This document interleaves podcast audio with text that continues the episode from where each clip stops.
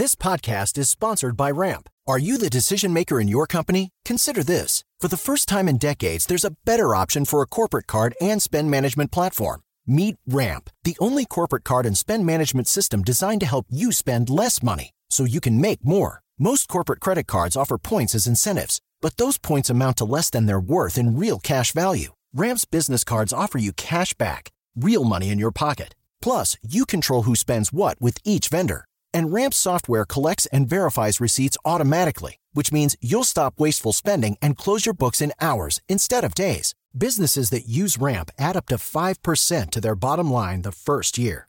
If you're a decision maker, adding Ramp could be one of the best decisions you've ever made. And now get $250 when you join Ramp for free. Just go to ramp.com slash easy. Ramp.com slash easy. R-A-M-P.com slash easy. Cards issued by Sutton Bank and Celtic Bank members of DIC terms and conditions apply. Siete en punto, panorama informativo 88.9, información que sirve.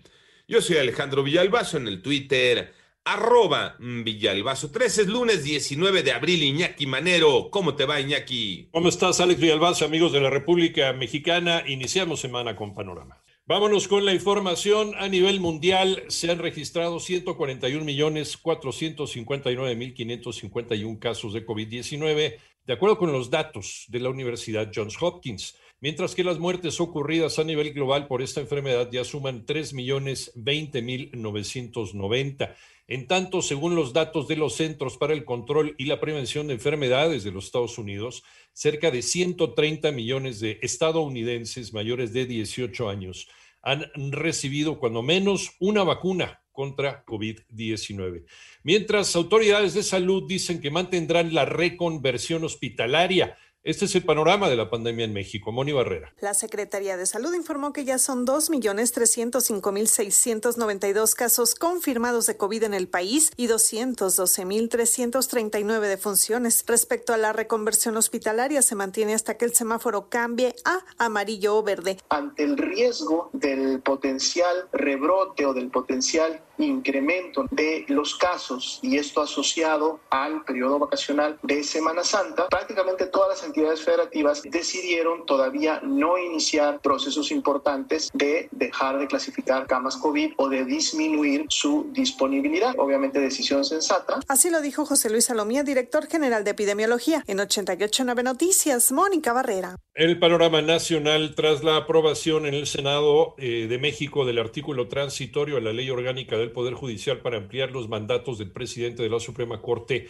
y de los consejeros del Consejo de la Judicatura Federal.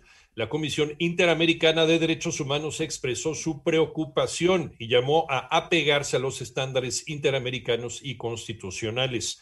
Por otra parte, en Zapopan, Jalisco, una familia fue atacada con armas de fuego mientras circulaba sobre el periférico a la altura de la avenida 5 de Mayo. Entre las víctimas se encuentra un bebé de un año y ocho meses de edad.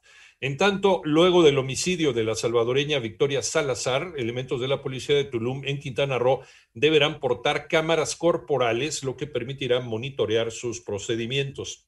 El presidente de México expresó su disposición para colaborar con varios países en un acuerdo migratorio. René Ponce. Desde Palenque, Chiapas, a través de un videomensaje difundido en redes sociales, el presidente de la República puntualizó que continuaba su visita de supervisión de las obras del tren Maya. En este marco, destacó que durante la cumbre de cambio climático a realizarse el próximo jueves, propondrá al presidente norteamericano Joe Biden extender el programa Sembrando Vida Centroamérica para que aquellos que decidan participar durante tres años reciban una visa temporal de trabajo y luego de tres años de buen comportamiento puedan solicitar la nacionalidad estadounidense, lo que reduciría de manera considerable el flujo migratorio hacia Estados Unidos. Vamos a hacer un acuerdo regional de migración, un acuerdo migratorio. Canadá, Estados Unidos, México y los países hermanos centroamericanos. Un plan migratorio. Nosotros estamos dispuestos a ayudar. Para 889 Noticias, René Ponce Hernández. En el panorama internacional, tres personas murieron ayer domingo durante un tiroteo en la capital de Texas, en Austin, perpetrado por un ex detective que en 2020 fue acusado por abuso sexual de una menor. Y por otra parte, el presidente de los Estados Unidos, Joe Biden, anunció que tiene entre sus planes ampliar la cifra de personas refugiadas para mayo, con lo que daría un golpe más a las estrategias de Donald Trump. Y hoy el eh, helicóptero autónomo Ingenuity de la NASA realizó hoy su primer vuelo en Marte se convirtió en la primera aeronave de la historia que sobrevuela otro planeta.